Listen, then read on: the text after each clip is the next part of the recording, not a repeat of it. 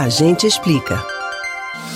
Até quando será necessário o isolamento social? Você já deve ter feito essa pergunta várias vezes. As buscas no Google sobre o fim da quarentena também cresceram bastante desde o dia 20 de março. E se você ainda não encontrou uma resposta concreta, é porque os cientistas ainda não entraram em consenso sobre quando será o fim do distanciamento social mas os pesquisadores fazem projeções de acordo com epidemias passadas, embora não haja precedentes na história recente da humanidade para a crise atual.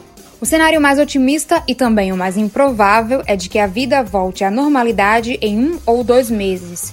Segundo o professor de epidemiologia da Escola de Saúde Pública da Universidade de Harvard, William Reneige, essa conjuntura só se concretizaria se houvesse uma mudança de comportamento do próprio vírus. Outro cenário estudado pelo mesmo professor é o seguinte: isolamento social prolongado por três ou quatro meses, com pesquisadores do mundo todo descobrindo mais informações sobre o vírus e possivelmente entendendo melhor como o corpo reage à infecção. Nesse cenário, a vida cotidiana iria retornando aos poucos, com encontros sociais tendo o menor número de pessoas e o trabalho presencial sendo adaptado a uma nova realidade.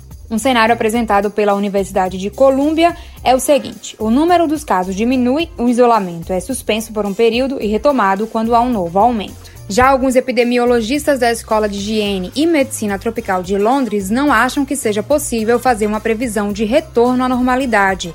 Eles acreditam que o vírus vai potencialmente circular por um ou dois anos, então é preciso pensar a longo prazo. Ainda não há vacina contra o novo coronavírus e, no melhor dos cenários, uma solução para essa pandemia só ficaria pronta entre 12 e 18 meses, já que esses tratamentos que estão em estudo também demoram para ter a eficácia comprovada. O que é consenso entre os especialistas hoje é que é preciso ter cuidado e não relaxar o isolamento social, mesmo quando a curva de infectados parece controlada. Caso medidas drásticas não sejam cumpridas ou sejam suspensas, a epidemia no Brasil pode seguir o mesmo caminho trilhado pela infecção na Itália e na Espanha.